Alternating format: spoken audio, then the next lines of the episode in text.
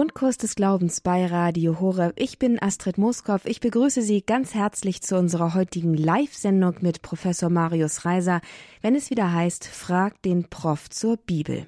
Ihre Fragen sind gefragt. Sie dürfen hier heute anrufen in der nächsten Stunde und Ihre Fragen zur Bibel stellen.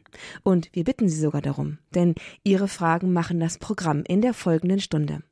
Wählen Sie jetzt einfach die 089 517 008 008 089 517 008 008. Und ich sehe schon, die ersten Anrufe kommen hier auch schon fleißig rein. Ich darf aber erst einmal unseren Gast und unseren Professor begrüßen, Professor Marius Reiser aus Heidesheim am Rhein. Er ist uns zugeschaltet. Grüß Gott, Professor Reiser. Grüß Gott, Frau Mooskopf. Schön, dass Sie sich wieder die Zeit nehmen für uns, für die Fragen der Zuhörerinnen und Zuhörer bezüglich der Bibel. Und wie üblich wollen wir hier heute auch starten mit, einem, mit einer Frage, die aus der Redaktion kommt. Und zwar bezieht sich diese Frage auf die Himmelfahrt. Steht ja nächste Woche bevor. Und da gibt es zwei Stellen, die in der Redaktion fraglich geworden sind. Und da haben wir einmal Johannes 14, 2 bis 3. Und da sagt Jesus, wenn ich es jetzt richtig in Erinnerung habe, ähm, ich, ich gehe, einen Platz für euch vorzubereiten, beziehungsweise ich komme euch dann irgendwie holen. Ich bin nicht so ganz bibelfest, aber sie werden mir weiterhelfen. Ich habe in einem Vortrag von Jason Everett, einem amerikanischen Speaker, einmal gehört, dass es hier eine Art Brautmystik gibt. Das ist so eine Art Formulierung aus der jüdischen Hochzeitstradition. Das können Sie da vielleicht etwas zu sagen, Professor Reiser? Ja, äh, zunächst in dieser Stelle äh, Johannes 14, 2 und 3 äh, da haben wir den Zusammenhang von Tod, nicht ich gehe, äh, äh, um euch, um einen Platz zu bereiten, also wörtlich eine Bleibe zu bereiten, ähm, um euch dann, ähm, um dann wiederzukommen und euch zu mir zu holen. Also das ist der Zusammenhang von Tod, Auferstehung äh, und Wiederkunft Christi. Nicht wie wir ihn ja in der Messe immer haben, wenn wir sagen, deinen Tod, o Herr, verkünden wir, deine Auferstehung preisen wir, bis du kommst in Herrlichkeit. Das ist dieses Wiederkommen an unserer Stelle. Nun kann man natürlich, weil es hier äh, die Rede ist von, äh, um euch zu mir zu holen. Das ist dann aber wohlgemerkt bei der Wiederkunft. Wenn, ähm, nun ist es klar, bei einer Eheschließung, das gilt aber nicht nur für die jüdische Eheschließung, sondern auch für die heidnische Eheschließung, äh, bei der Hochzeit holt der Mann die Frau ab und führt sie in sein Haus hinein. Und das ist dann die eigentliche Eheschließung. Und äh, wenn man das Brautmystik nennen möchte oder an so etwas denken, dann müsste man allerdings unter denen, die er holt, ja die Mitglieder der Kirche verstehen. Denn dass Christus und die Kirche eine Art Brautpaar sind, das äh, ist in der christlichen Tradition durchaus vorhanden. Aber ähm, eigentlich geht es hier ja nicht um Christus und die Kirche an unserer Stelle, sondern darum, dass Christus eben die Bleiben vorbereitet, die er bei seiner Wiederkunft dann äh, jedem Christen äh, zur Verfügung stellen kann. Okay, das klärt schon mal zumindest unsere erste Frage. Nun habe ich aber noch eine zweite Frage, die sich vielleicht daran anschließt. Und zwar ist es aus dem gleichen Kapitel im Johannesevangelium, nämlich 1428, der zweite Satz. Und da heißt es, wenn ihr mich lieb hättet, würdet ihr euch freuen, dass ich zum Vater ginge. Ähm, nun, es, ist, es klingt ein bisschen nach einer unfairen Forderung von Jesus, der ja eigentlich sonst nicht so unrealistisch ist, dass man sich freuen soll, dass Jesus fortgeht. Können Sie uns das vielleicht auch noch erklären, Professor Reiser? Ja, ähm, Maria Magdalena in der berühmten Gartenszene, äh, die will ihn ja festhalten, nicht also statt berühre mich nicht, müsste es eigentlich halten heißen, lass mich los. Sie will ihn festhalten und dann sagt Jesus, du musst mich loslassen, damit ich zum Vater gehen kann. Und ähm, der Sachverhalt ist ganz einfach. Ähm, nicht Jesus will ja auf immer und zwar für alle bei uns sein. Nach dem Wort am Schluss des Matthäusevangeliums und siehe, ich werde bei euch sein bis zum Ende der Welt. Und äh, er kann nur bei allen und jedem Einzelnen sein, wenn er im Himmel ist wenn er auf Erden ist, auch als Erscheinender, ist er immer nur für die bestimmten wenigen äh, oder einzelnen Leute da, äh, denen er erscheint. Und deswegen muss er in den Himmel. Und äh, wenn wir ihn lieben, wir alle miteinander, dann müssen wir ihn in den Himmel lassen.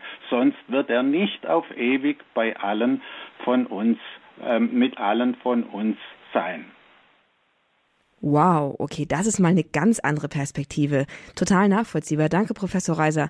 Okay, also können wir uns mit einem ganz anderen Blick nun auf Himmelfahrt vorbereiten, das ja nun schon am nächsten Donnerstag von der Kirche gefeiert wird. Ganz herzlichen Dank für diese Klärung der Einstiegsfragen. Und jetzt, liebe Zuhörerinnen und Zuhörer, hier im Grundkurs des Glaubens geht es jetzt weiter mit Ihren Fragen.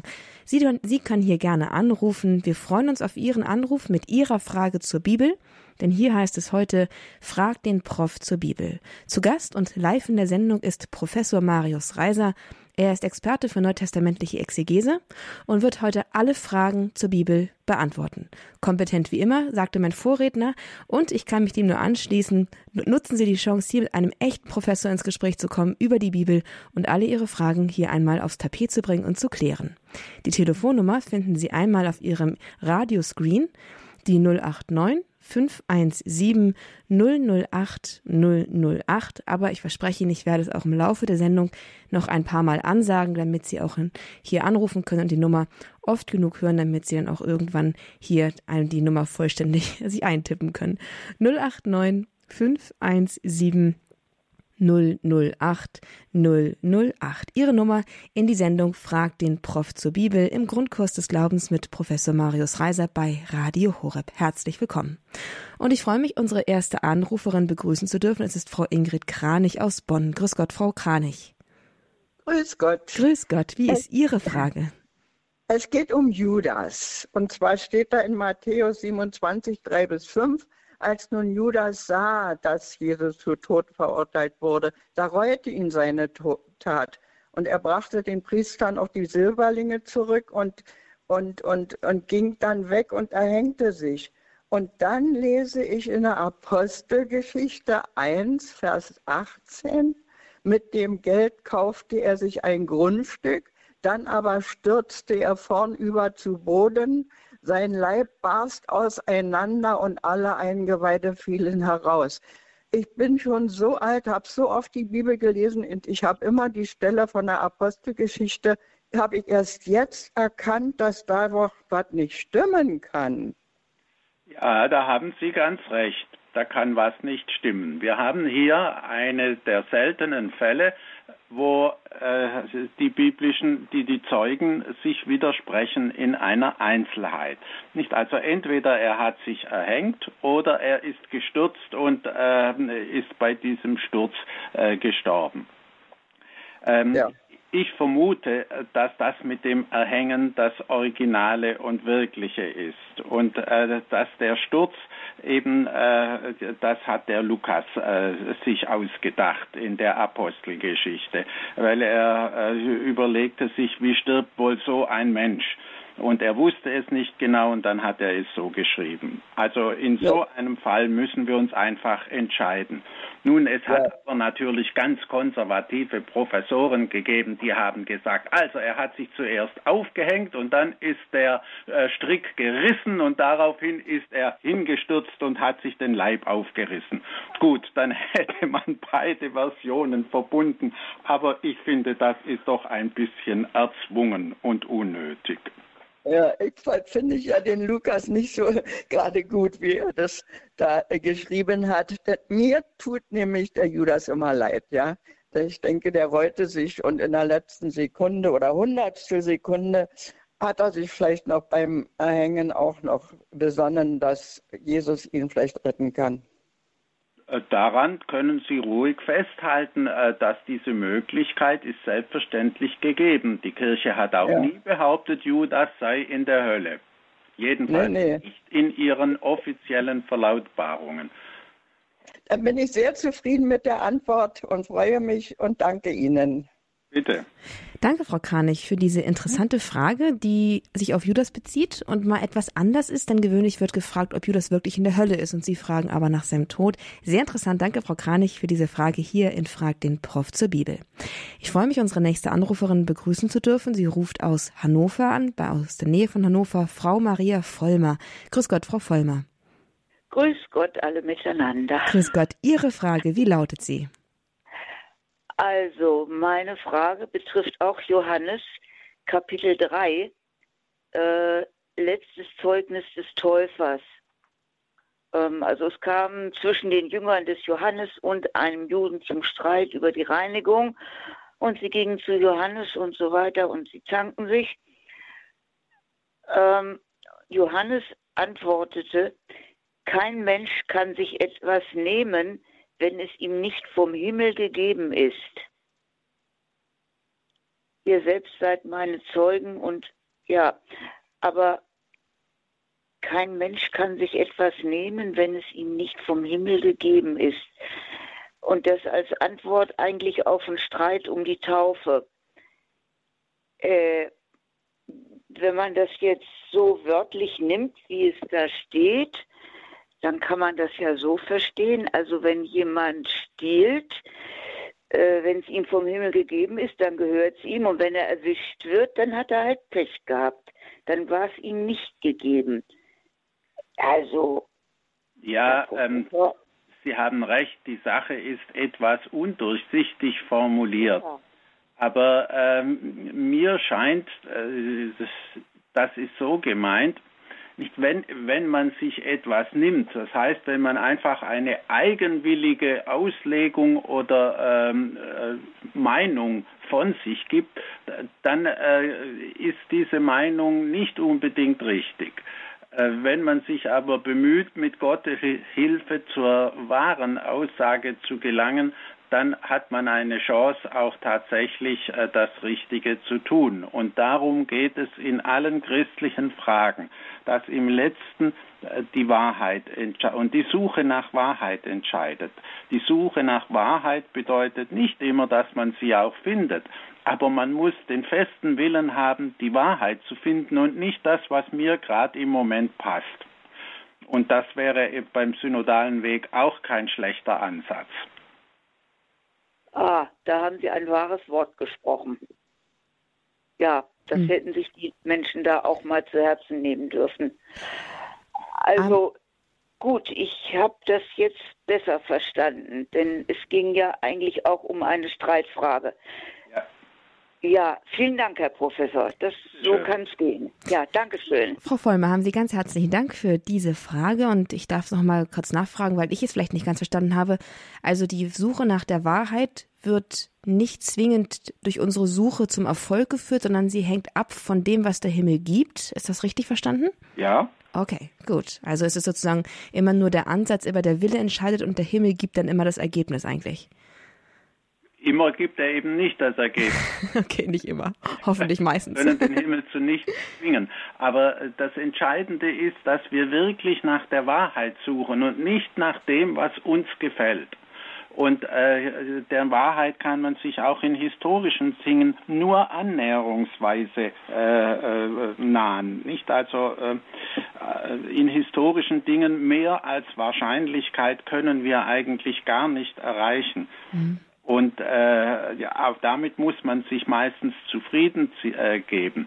Und ähm, in vollkommener Wahrheit spricht nur der Heilige Geist und eigentlich nur, äh, wenn unter den entsprechenden Bedingungen Dogmen verkündet werden. Und das tut die Kirche sehr selten, wie Sie wissen. Mhm. Danke. Weil es eine so äh, schwierige Sache ist, sich ganz sicher zu sein, dass man jetzt bei der Wahrheit ist. Wow, da haben Sie uns noch mal einen interessanten Bogen geschlagen. Danke, Professor Reiser. Also die Suche nach der Wahrheit in der Kirche eben in der Form von Dogmen, die selten verkündet werden, mal dann zur Wirklichkeit gebracht. Vielen, vielen Dank. Liebe Zuhörer, hier können Sie ins Gespräch kommen über Bibelfragen. Haben Sie einmal die Heilige Schrift aufgeschlagen und haben entdeckt, hm, die Stelle verstehe ich eigentlich gar nicht oder sind einfach über irgendwas hinweggegangen oder haben so ein bisschen einfach den Drive verloren, weil Sie nicht so richtig verstehen, was Sie da eigentlich lesen? Dann können Sie dem abhelfen, indem Sie jetzt hier anrufen, in der Sendung hier bei Radio Horeb und Ihre Frage zur Bibel per Professor Marius Reiser stellen. Er ist hier live zu Gast. Er kommt mit Ihnen ins Gespräch und beantwortet Ihre Frage zur Bibel hier live und im persönlichen Gespräch. Die Telefonnummer finden Sie auf Ihrem Radioscreen, wenn Sie einen haben. Aber ich sage sie noch einmal, es ist die 089 517 008 008. Auch herzlich eingeladen sind alle, die im Auto sitzen denn vielleicht sind da einige drunter, die jetzt einfach im Auto sitzen, vielleicht sogar auch im Stau oder vielleicht gerade auf dem Weg nach Hause sind. Wer weiß, vielleicht hat jemand gerade nur einen halben Tag gearbeitet und hört gerade zu und denkt, ich habe eigentlich auch eine Frage. Sie sind auch herzlich eingeladen, einfach aus dem Auto anzurufen und hier Ihre Frage einzubringen. 089 517 008 008. Und diese Möglichkeit, hier anzurufen, hat auch Frau Angelika Witt aus Wasserburg am Inn genutzt. Sie hat angerufen. Grüß Gott, Frau Witt. Ja, gut, grüß Gott zusammen. Ähm, ich habe eine Frage zu, zu Johannes 14, Vers 28. Der Vers ist vorhin schon mal erwähnt worden, aber mich interessiert in der Tat das allerletzte Stück äh, dieses Verses, wo es da heißt, denn der Vater ist größer als ich. Also die katholische Kirche lehrt ja äh, den einen Gott in drei Personen, die in sich gleichwertig sind. Und da sagt Jesus jetzt bei den Trostworten für die Jünger, denn der Vater ist größer als ich. Und das verstehe ich jetzt nicht so ganz. Ja, das war äh, vor allem in den ersten Jahrhunderten eine sehr schwierige Stelle, weil äh, da gab es ja Leute wie Arius, die Arianer, die haben gesagt, nein, also äh, Jesus ist nicht gleich äh, Gott gleich, sondern er ist das äh, erste und vornehmste Geschöpf Gottes. Ähm, damit also weit über allen Menschen, aber auf jeden Fall nicht äh, gleich Gott selbst. Oh, und sie haben sich auf äh, genau diese Aussage berufen. Aber man äh, muss diese Aussage auch aus dem Zusammenhang verstehen. In einer gewissen Hinsicht ist der Vater, zumindest in dem Augenblick, wo Jesus als Mensch auf Erden ist, natürlich größer als er, weil der Vater ist im Himmel, er ist der Allmächtige und er ist jetzt auf Erden. Und äh, er äh, muss ja auch zum Vater beten und betet auch zum Vater. Und insofern ist er in einer gewissen relativen Weise größer als er. Und von daher muss man die Aussage verstehen. In der Dogmatik geht es darum, nicht ob diese drei Personen in abstrakter und allgemeiner Weise nun äh, gleichwertig und gleich groß sind oder nicht. Und diese beiden, wenn man also äh, nach der traditionellen katholischen Dogmatik geht, sind sie das. Und das ist durchaus vereinbar mit dieser äh, relativen Aussage, wenn wir sie so interpretieren im Johannesevangelium. Denn wir haben genug Aussagen im Johannesevangelium, wo Jesus eindeutig sagt, nicht, wer mich sieht, hat den Vater gesehen nicht und äh, ähnliche Aussagen, wo es ganz deutlich ist, dass auch der Evangelist Johannes davon ausgeht, dass äh, der Vater und der Sohn gleich sind. Mhm. Das heißt also, diese Aussage bezieht sich jetzt wirklich nur, wenn man es vom Blick äh, des Menschseins Jesu betrachtet. Richtig. Okay, vielen herzlichen Dank. Wiederhören. Auf Wiederhören, Frau Witt. Danke für Ihre Frage hier im Grundkurs des Glaubens bei Radio Horeb. Wir sind im Gespräch mit Professor Marius Reiser. Das heißt, Sie sind im Gespräch mit Professor Reiser und sind herzlich eingeladen, wenn Sie eine Frage haben, sie hier auch einzubringen und die Sendung mit Ihrer Frage zur Bibel zu bereichern.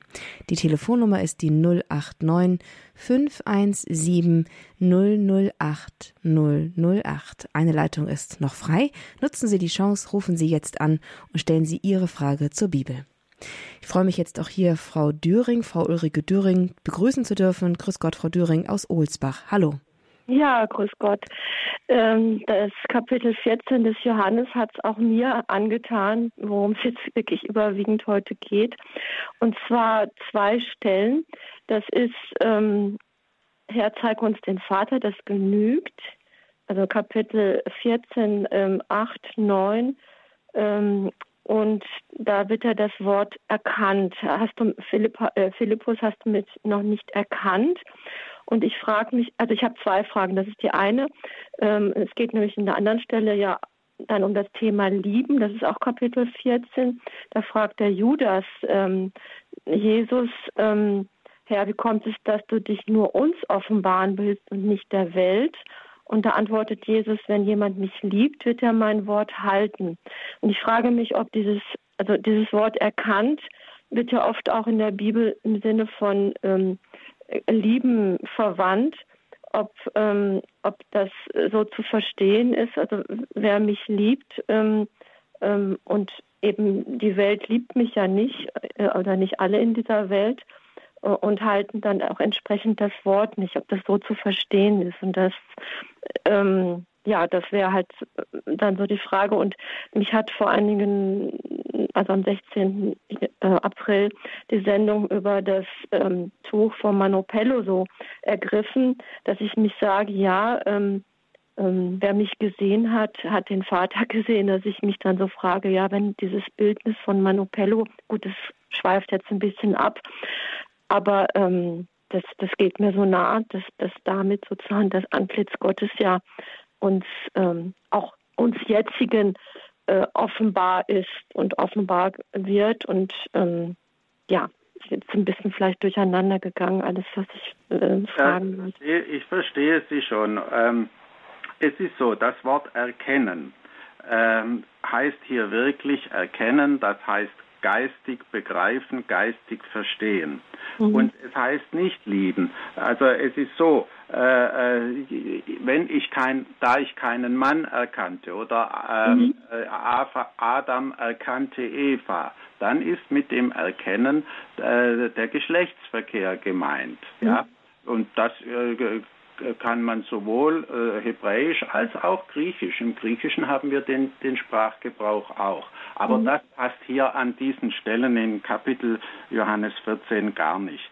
Mhm. Äh, es geht also wirklich ganz einfach in der ersten Stelle darum, nicht, wie kann der Philippus so dumm fra äh, fragen, zeig uns den Vater, wo er doch nur ihn, Christus, anschauen äh, muss und dann sieht er ja schon den Vater. So wie Sie jetzt gesagt haben, ich schaue mir das Tuch von Manopello an und sehe den Vater. Ja? Mhm. Ähm, und so ist das hier auch gemeint. Mhm. Und äh, wie war jetzt das nochmal? Die andere Stellen, wo der Judas fragt, ähm, warum ähm, offenbarst du dich? Warum er äh, nicht offenbart.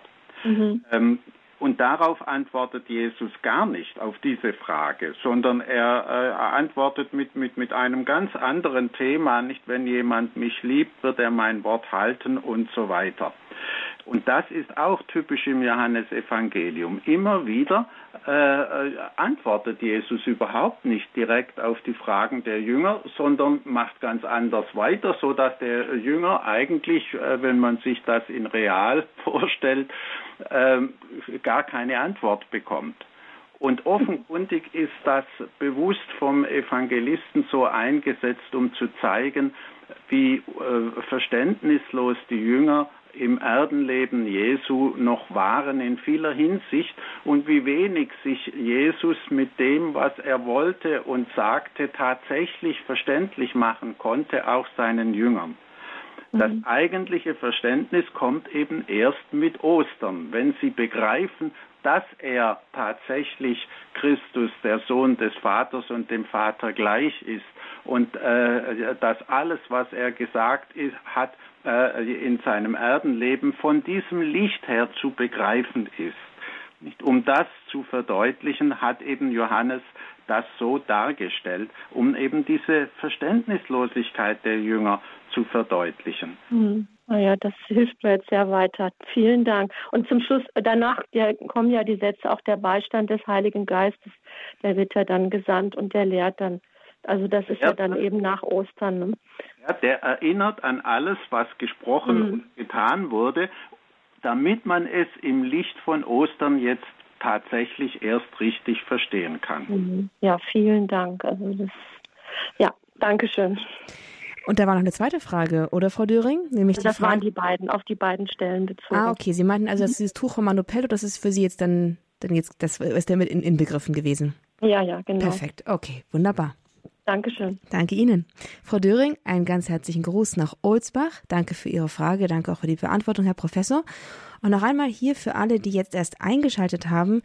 die, ja, die Ansage, was hier eigentlich gerade passiert. Wir sind hier in der Sendung Grundkurs des Glaubens mit Professor Marius Reiser und fragt den Prof zur Bibel. Sie dürfen hier Ihre Frage live stellen, wenn es sich um die Bibel dreht und Sie bekommen eine Antwort von unserem Bibelexperten Professor Reiser. Er ist uns live aus Heidesheim am Rhein zugeschaltet. Das heißt, er ist Ihnen zugeschaltet und Sie brauchen nur den Telefonhörer in die Hand nehmen und folgende Nummer wählen.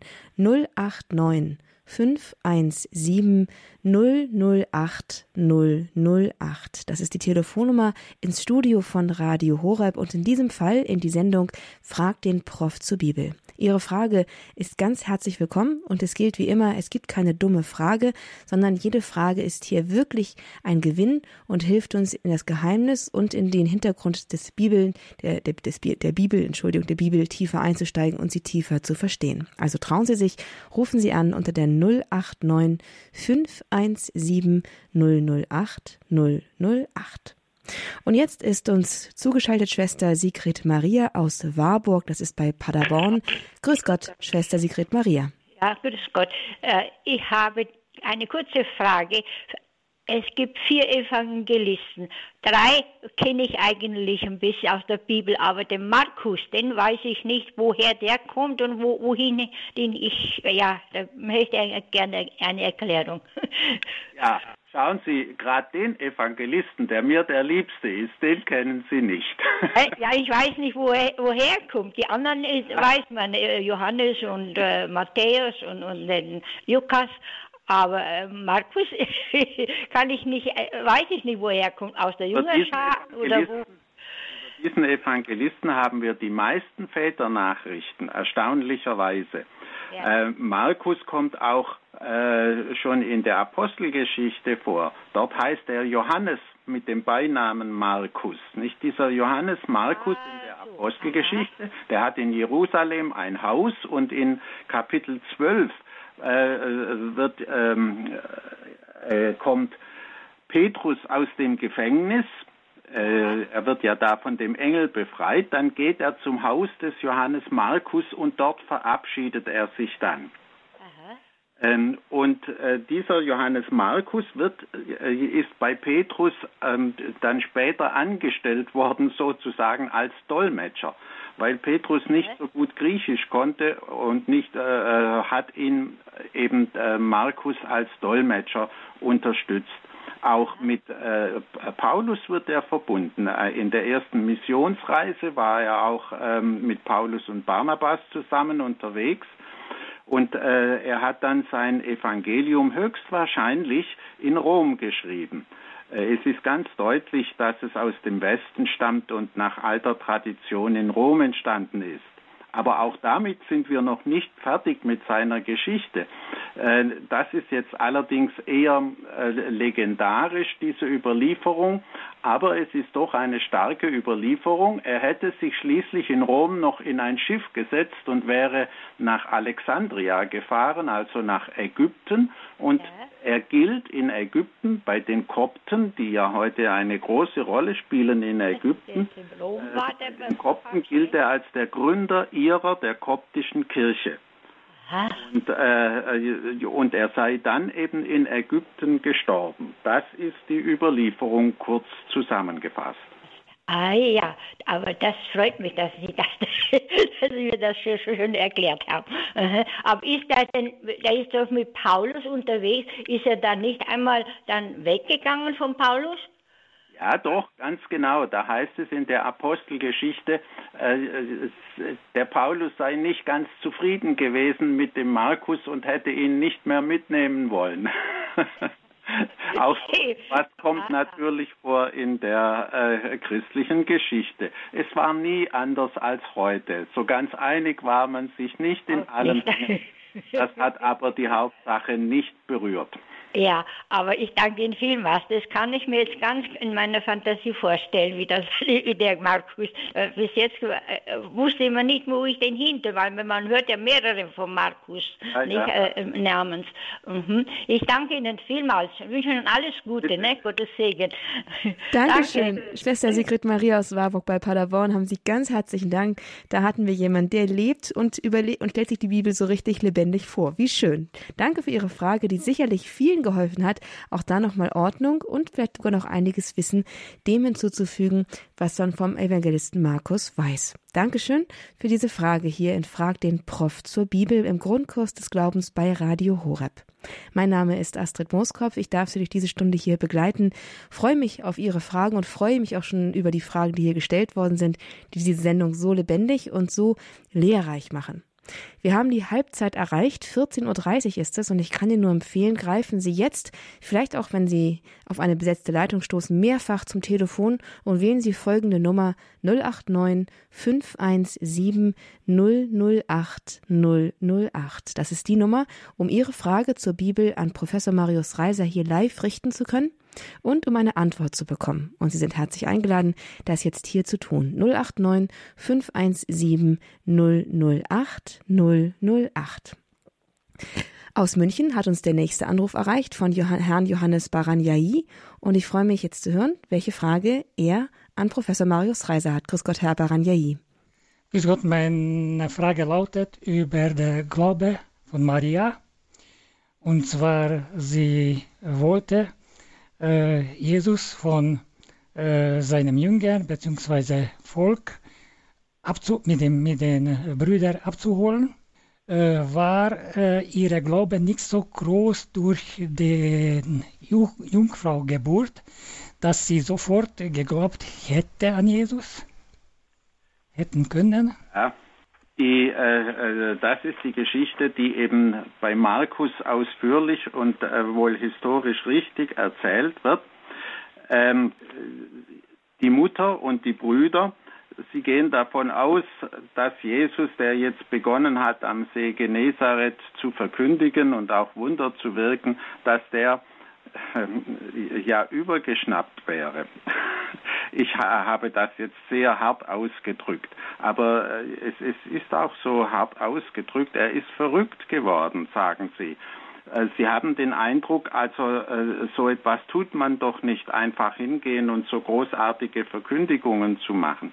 Und Sie wollten ihn abholen, um ihn wieder nach Hause zu holen. Und das wollte Jesus selbstverständlich nicht.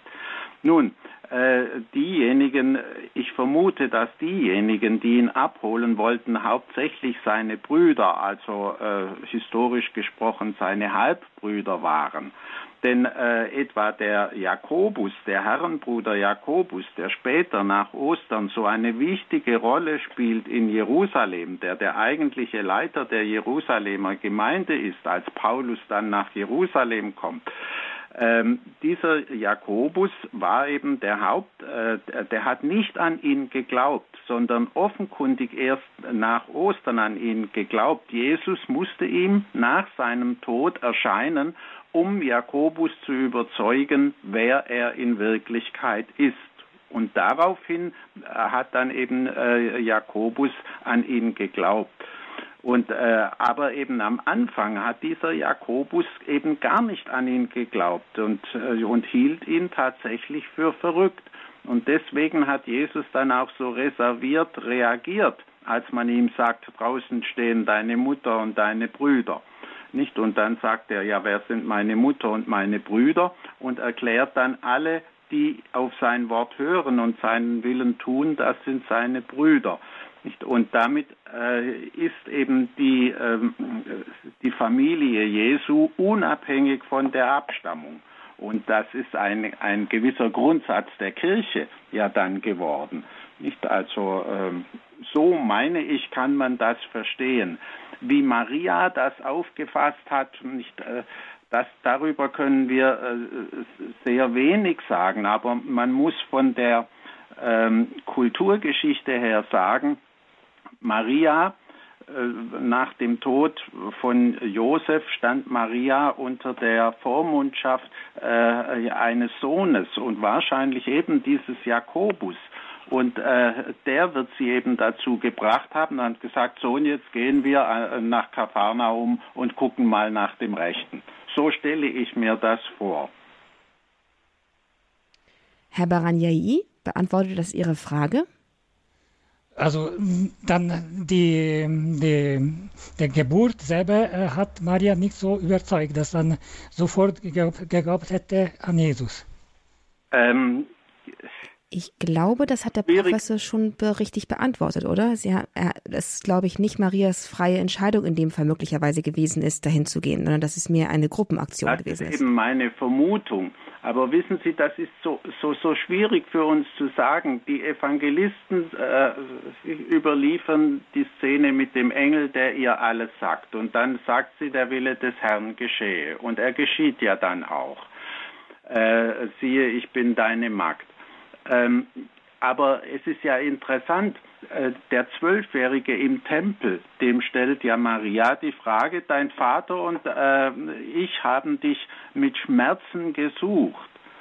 Ähm, da ist auch ein gewisses, schwingt auch ein gewisses Unverständnis mit. Und sie versteht dann auch gar nicht, als Jesus sagt, ja wusstet ihr denn nicht, dass ich in dem sein muss, was meinem Vater gehört. Sprich, äh, der Tempel ist ja der, das Haus meines Vaters und da gehöre ich hin. Offenbar war das auch schon wieder zu viel für Maria und Josef, aber äh,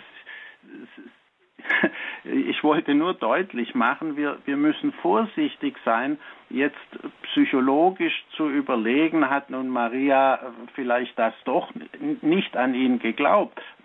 Die Frage ist, ist schon falsch gestellt. Wir, wir können sie so nicht beantworten.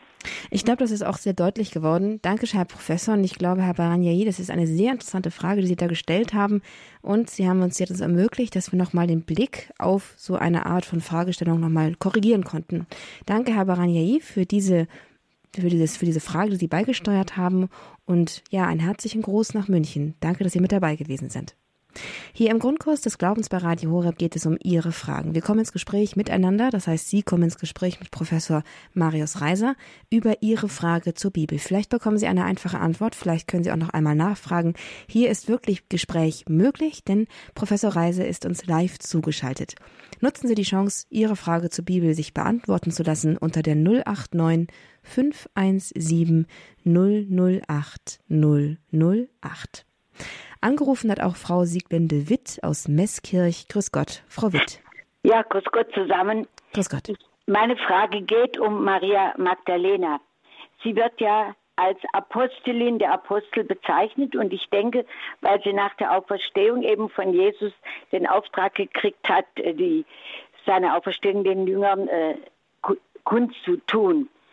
Aber heißt das jetzt, dass sie, wenn sie Apostelin genannt wird, zum engen Kreis der Apostel gehört. Also das steht ja jedenfalls nicht in der Bibel. Jesus hat doch nur die zwölf Männer berufen. Und wenn sie wirklich in, zu diesem Kreis gehört hätte, dann wär, wäre sie ja auch zum Priestertum berufen gewesen. Und ich finde, es ist eine ganz äh, aktuelle Frage in Bezug auf den Wunsch der Frauen jetzt nach dem Priestertum. Warum also ist sie Apostelin und wie ist ihre Stellung? Sie ist Apostolin genau aus dem Grund, den sie am Anfang genannt hat. Äh, nach alter katholischer Tradition ist äh, Maria Magdalena diejenige, der Jesus als erste erschienen ist nach seinem Tod. Und äh, sie wird eben beauftragt, äh, das mitzuteilen den Aposteln. Und deswegen ist sie Apostolin der Apostel. Äh, in, nur für diese Funktion, nicht für diese Aufgabe, das den, den Jüngern mitzuteilen, äh, er ist auferstanden. Übrigens haben das die Jünger dann auch gar nicht geglaubt. Sie haben zuerst nochmal nachgeprüft und dann immer noch nicht an die Auferstehung geglaubt. Gut, aber es ist ganz klar, sie gehörte nicht zum Kreis der Apostel. Die Apostel sind zwölf und nachdem Judas ausgefallen war als Verräter, waren es nur noch elf. Nicht? Deswegen spricht ja Matthäus am Schluss von elf Aposteln.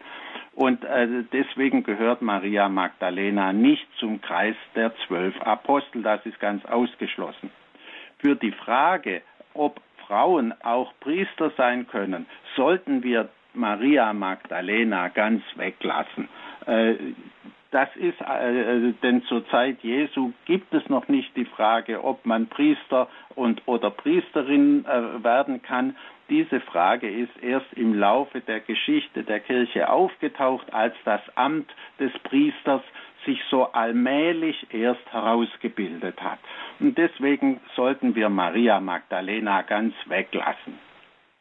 Ja, da haben Sie schon recht, aber die Bezeichnung Apostelin ist doch einfach dann irreführend. Also ich bin jetzt schon ein paar Mal gefragt worden, eben in Bezug auf die Bezeichnung Apostelin.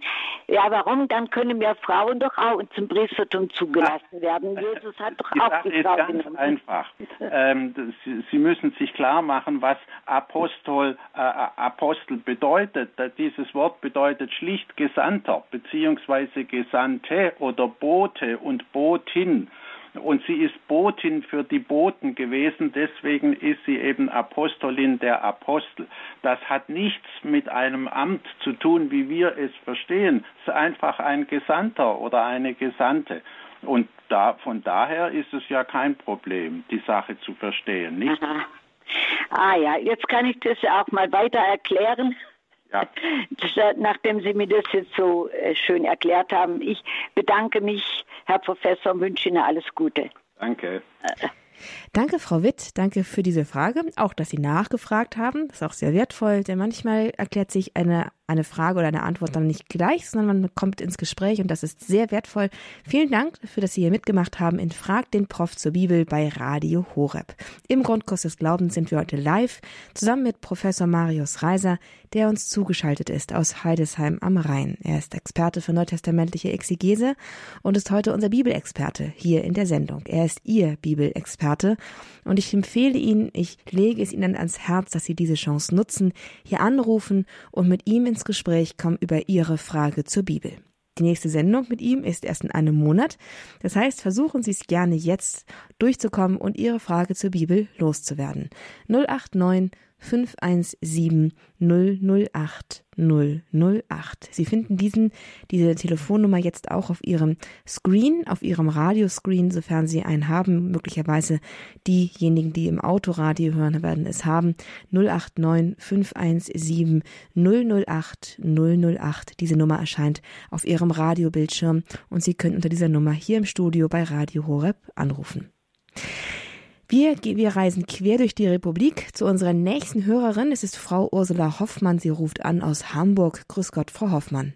Grüß Gott. Ich habe zwei Fragen. Die eine, wir haben ja die Bekehrung des Paulus äh, gehört und wie er da in Damaskus ähm, praktisch äh, eine totale Wendung gemacht hat.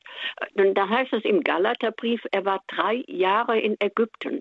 Was hat er da gemacht? Bei wem war er da? Das ist die eine Frage. Die andere, was mich immer beschäftigt, wenn wir die Passionsgeschichte hören, bei, äh, ich weiß das jetzt, ich habe die Bibel nicht vorliegen, ähm, da heißt es dann, die Gräber ähm, äh, öffneten sich und die, äh, die Heiligen äh, gingen also in die Stadt. Und da interessiert mich, die müssen doch den Menschen erzählt haben, was sie in der Zwischenzeit erlebt haben. Also weiß man da in der Exegese irgendwas darüber? Ja, nehmen wir zuerst die erste Frage. Äh, das haben Sie etwas äh, falsch in Erinnerung. Äh, Paulus sagt im Galaterbrief nicht, dass er nach der Erscheinung, die er hatte vor Damaskus, nach Ägypten ging, sondern nach Arabien. Äh, unter Arabien ist zu verstehen äh, das Ostjordanland, äh, Perea, also äh, die Nabatäer, nicht das, Mhm. also, äh, das Reich der Nabatäer. Ähm, und äh, dorthin äh, gehen ja auch biblische Reisen und ähm, da soll er, äh, sagt er, sei er drei Jahre gewesen. Was er da getan hat, weiß kein Mensch. In der Apostelgeschichte wird nichts davon erzählt und Paulus erzählt auch nichts Näheres, hat er ja auch im Galaterbrief gar nicht nötig. Und ähm, nun gibt es eben verschiedene Überlegungen. Hat er vielleicht dort schon mit einer Mission begonnen oder hat er dort ein drei Jahre Exerzitien gemacht oder so etwas Ähnliches? Also das wissen wir einfach nicht. Ja, danke schön. Und äh, diese andere Frage, was war das nochmal? Ja, was haben die, die äh, als sich die Gräber geöffnet haben nach dem Ach, Tod ja. Jesu, was haben die den Menschen erzählt? Das, äh, die sind doch sicher überaus erstaunt gewesen und wollten wissen, was habt ihr erlebt in dieser Zeit, seit ihr äh, im Grab gelegen habt. Ähm, da ist eben auch wieder Matthäus überfragt. Er Ja. erzählt nur, dass es weitere Auferstehungen gab, außer der von Jesus. Und das hat einen äh, theologischen Grund. Es ist so, nach jüdischem Glauben äh, gibt es Auferstehung eines Einzelnen überhaupt nicht, sondern die Auferstehung findet statt am jüngsten Tag und am jüngsten Tag stehen alle Gerechten, vielleicht auch alle Menschen, ähm, auf, um äh, vor Gottes Gericht zu kommen und dann ent wird entschieden, wer äh, ins Paradies kommt und wer nicht. Das ist also das, was sich die Juden unter Auferstehung äh, vorstellen. Wenn nun Christus, wie es äh, heißt bei Paulus und bei in der ähm, Offenbarung des, äh, des Johannes, wenn er der Erstling der Entschlafenen ist oder der Erstgeborene der Toten, dann muss das der jüngste Tag angebrochen sein und dann müssen eben auch noch andere auferstehen, denn es muss ein kollektives Ereignis sein. Um dies eben auszudrücken, erwähnt äh, Matthäus, dass eben noch andere äh, ähm, Verstorbene mit Jesus als dem Erstling auferstanden äh, sind. Nicht? Und damit ist dann auch klar für äh, jüdische, äh, für jüdische Augen, für jüdisches Verständnis, dass eben der jüngste Tag angebrochen ist. Das ist uns sehr ungewohnt, uns klar zu machen, aber für Paulus war das eben äh, ganz entscheidend, dass mit der Auferstehung Jesu die Endzeit, der kommende Äon schon angebrochen ist. Wir leben in einer Zeit, äh, in der einerseits der alte Äon, die alte Welt mit allen alten Übeln weiterläuft und zugleich die neue Welt, die initiiert wird durch Jesus Christus, auch schon da ist, und zwar voll und ganz. Manchmal können wir sie sehr nah und sehr vollständig erfahren, etwa in einer guten Liturgie, in einer guten heiligen Messe. Da sind wir sozusagen sehr äh, fast vollständig in der neuen Welt. Aber äh, im Alltag merken wir von der neuen Welt wenig. Aber das liegt eben an uns, nicht daran, dass sie nicht vorhanden ist. Nicht? Und Sie sehen, diesen wichtigen Gesichtspunkt, den drückt Matthäus dadurch aus, dass er sagt, und es sind eben noch viele auferstanden von den Heiligen. Ja, wunderbar. Vielen Dank. Dankeschön, Frau Hoffmann in Hamburg für diese Frage. Und jetzt muss ich jetzt aber noch einmal die ewig äh, historische Frage doch nochmal nachstellen. Heißt es jetzt, dass die wirklich sich die Gräber geöffnet haben oder ist es nur eine literarische ähm, ja, Wendung gewesen, um etwas zu verdeutlichen? Diese Frage muss man natürlich historisch kritisch so stellen. Ich kann sie aber nicht eindeutig beantworten. Mhm. Ähm, wir haben eben nur bei Matthäus diese Nachricht von der von weiteren Auferstehungen und Matthäus ist nun eben auch der Autor, der wirklich der am, am meisten jüdisch auch Rücksicht auf, auf jüdische Dinge nimmt. Von daher kann man es sich schon denken, dass er eben damit nur deutlich machen wollte, die Auferstehung Jesu ist die wirkliche Auferstehung, die ihr eigentlich für den jüngsten Tag, erwartet die aber jetzt erfolgt. Und um das zu verdeutlichen, äh, sagt er, es seien noch äh, andere Auferstehungen vor mhm. sich gegangen. Ähm, das kann so sein, aber es kann auch sein, dass es wirklich noch weitere Auferstehungen gegeben hat, von denen wir eben weiter nichts wissen. Mhm. Solche Fragen äh, sind einfach nicht zu beantworten, ja. weil wir keine anderen Angaben und Quellen darüber haben. Ich verstehe. Trotzdem Dankeschön, dass Sie das nochmal eingeordnet haben. Danke, Herr Professor. Hier im Grundkurs des Glaubens kommen wir nun zu unserer nächsten Frage, die hier live in Frag den Prof zur Bibel gestellt wird. Und diese Frage hat für uns mitgebracht eine Anruferin aus München, Frau Renate Dürr. Hallo, Frau Dürr. Welche Frage haben Sie an Professor Reiser? Ja, grüße Gott. Herr Professor Reiser, jetzt hatten Sie so äh, eine ähnliche Frage schon, aber ich wollte noch mal wissen, wie das mit den Brüdern ist. Was äh, bedeutete in der damaligen Zeit das Wort Bruder. Äh, war das nicht so, dass auch die Apostel seine Brüder waren, dass das Wort Brüder anders zu verstehen ist, als wir heute am Bruder den leiblichen Bruder meinen? Sie haben ganz recht. Es gibt eben einen Ausdruck, dass man äh, in einer engen Gemeinschaft, in, einer, ähm, in einem Verein sich gegenseitig Brüder und Schwestern nennt. Das ist profan so nicht vorgekommen. Es ist ganz ungewöhnlich, dass man sich Brüder und Schwestern nennt. Äh, unter ganz bestimmten Umständen war das möglich. Im Judentum haben, sie, haben wir auch diesen Gebrauch von, von Brüdern in diesem allgemeinen Sinn. Alle, die dasselbe glauben wie ich, die zu unserer jüdischen Gemeinschaft gehören, kann man äh, dort durchaus auch finden. Aber ähm, wenn es eben um Brüder und Schwestern Jesu zum Beispiel geht, dann äh, handelt es sich eindeutig um Verwandtschaftsbeziehungen und nicht um so eine äh, Gemeinschaft von ähm, in einer Gemeinde. Ähm, und ähm, bei den äh, Brüdern äh, und Schwestern Jesu, von denen eben im Markus 6, äh, 3 oder so äh, die Rede ist, ähm, bei diesen ist die harte Frage, sind das nun äh, wirklich Brüder und Schwestern oder sind das etwa äh, Basen und, äh, und Vettern von Jesu? Mhm. Es ja. ist so, die alten ja. Kirchenväter, die, die Kirchenvätertradition der ersten Jahrhunderte, die ist ziemlich eindeutig. Sie sagen, das sind Kinder aus, der, aus einer ersten Ehe Josefs. Josef hat eben äh, Maria nicht als erste Frau gehabt, sondern als zweite Frau gehabt. Und von der ersten Frau stammen diese Brüder und Schwestern Jesu. Nach äh, antikem Sprachgebrauch sind das tatsächlich Brüder und Schwestern Jesu. Man hat da nicht unterschieden äh, mit Halbbrüdern und Halbschwestern. Ähm, aber man konnte zumindest in der griechischen Sprache, und das Neue Testament ist ja griechisch geschrieben, in der griechischen Sprache konnte man mit Brüdern und Schwestern unter keinen Umständen Vettern und Basen verstehen. Das geht nicht. Und deswegen bin ich der Meinung, wir müssen uns an die alten Kirchenväter halten. Die Idee, es könnte sich um Vettern und Basen handeln, die kam von Hieronymus. Und ähm, aber ich meine, in diesem Fall sollten wir uns nicht an Hieronymus halten, sondern an die alte Kirchenvätertradition. Ich muss aber noch hinzufügen, die katholische Tradition hat sich äh, überwiegend an den Hieronymus gehalten. Mhm.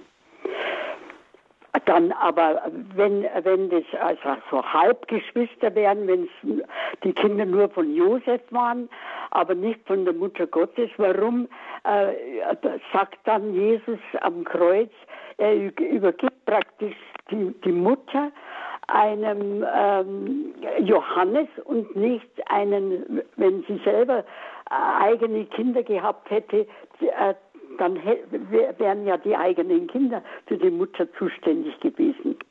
Und nein, nein. Dass, äh, äh sie hatte, äh, die Maria hatte keine Kinder außer Jesus, das ist ja, doch klar. Doch, das, ja. und, dann, äh, die, äh, und Maria musste, Jesus war der Vormund für Maria nach dem Tod seines Vaters, weil er der Sohn war. Und jetzt musste Jesus sozusagen am Kreuz noch eine juristische Aufgabe übernehmen und einen neuen Vormund bestellen für seine Mutter. Und da hat er eben äh, den geliebten Jünger gewählt, Johannes. Und äh, ich glaube, die Wahl war gut. Ja, auf alle Fälle. Bloß es äh, wird dann immer so behauptet, ja, äh, die Mutter Gottes und Josef, die haben ja mehr Kinder gehabt und so. Da habe ich immer gedacht, also logischerweise, sie äh, äh, pilgern nach Jerusalem und dann haben sie nur äh, den äh, Ältesten äh, mitgenommen, also Jesus, und die Kleineren, die haben sie daheim lassen. Oder äh, wenn das äh, noch Kinder wären von der Mutter Gottes, ne? das kann ja doch überhaupt nicht Keine sein. Kinder von der Mutter Gottes. Ja. Das sind Kinder aus einer ersten Ehe von Josef. Und über diese äh, wissen wir noch etwas noch äh, nach. Wir haben noch äh, Überlieferungen, dass die später aufgetreten sind, nicht also und äh, der Herrenbruder ähm, Jakobus, nicht von dem auch der Jakobusbrief stammt oder auf jeden Fall äh, wahrscheinlich stammt das sind ja feste Begriffe. Aber diese Brüder äh, und Schwestern Jesu haben erst nach Ostern an ihn geglaubt. Tja, der Prophet in der eigenen Familie. Das Thema hatten wir ja auch schon mal in der Sendung. Auf jeden Fall kamen wir damit für heute mit dieser letzten Frage von Frau Renate Dürr aus München. Herzlichen Dank zum Ende unserer heutigen Fragerunde zu von bei, bei Frag den Prof zur Bibel. Hier im Grundkurs des Glaubens waren wir heute live zusammen mit Professor Marius Reiser aus Heidesheim am Rhein mit Fragen rund um die Bibel und mit Ihnen im Gespräch. Danke für Ihre rege Beteiligung. Danke für Ihre interessanten Fragen. Und Ihnen, Professor, einen herzlichen Dank für die ebenso und wenn nicht noch interessanteren Antworten, die Sie uns darauf gegeben haben. Vielen, vielen Dank. Ja, ich danke. Mein Name ist Astrid Mooskopf. Hier ist Radio Horeb. Leben mit Gott.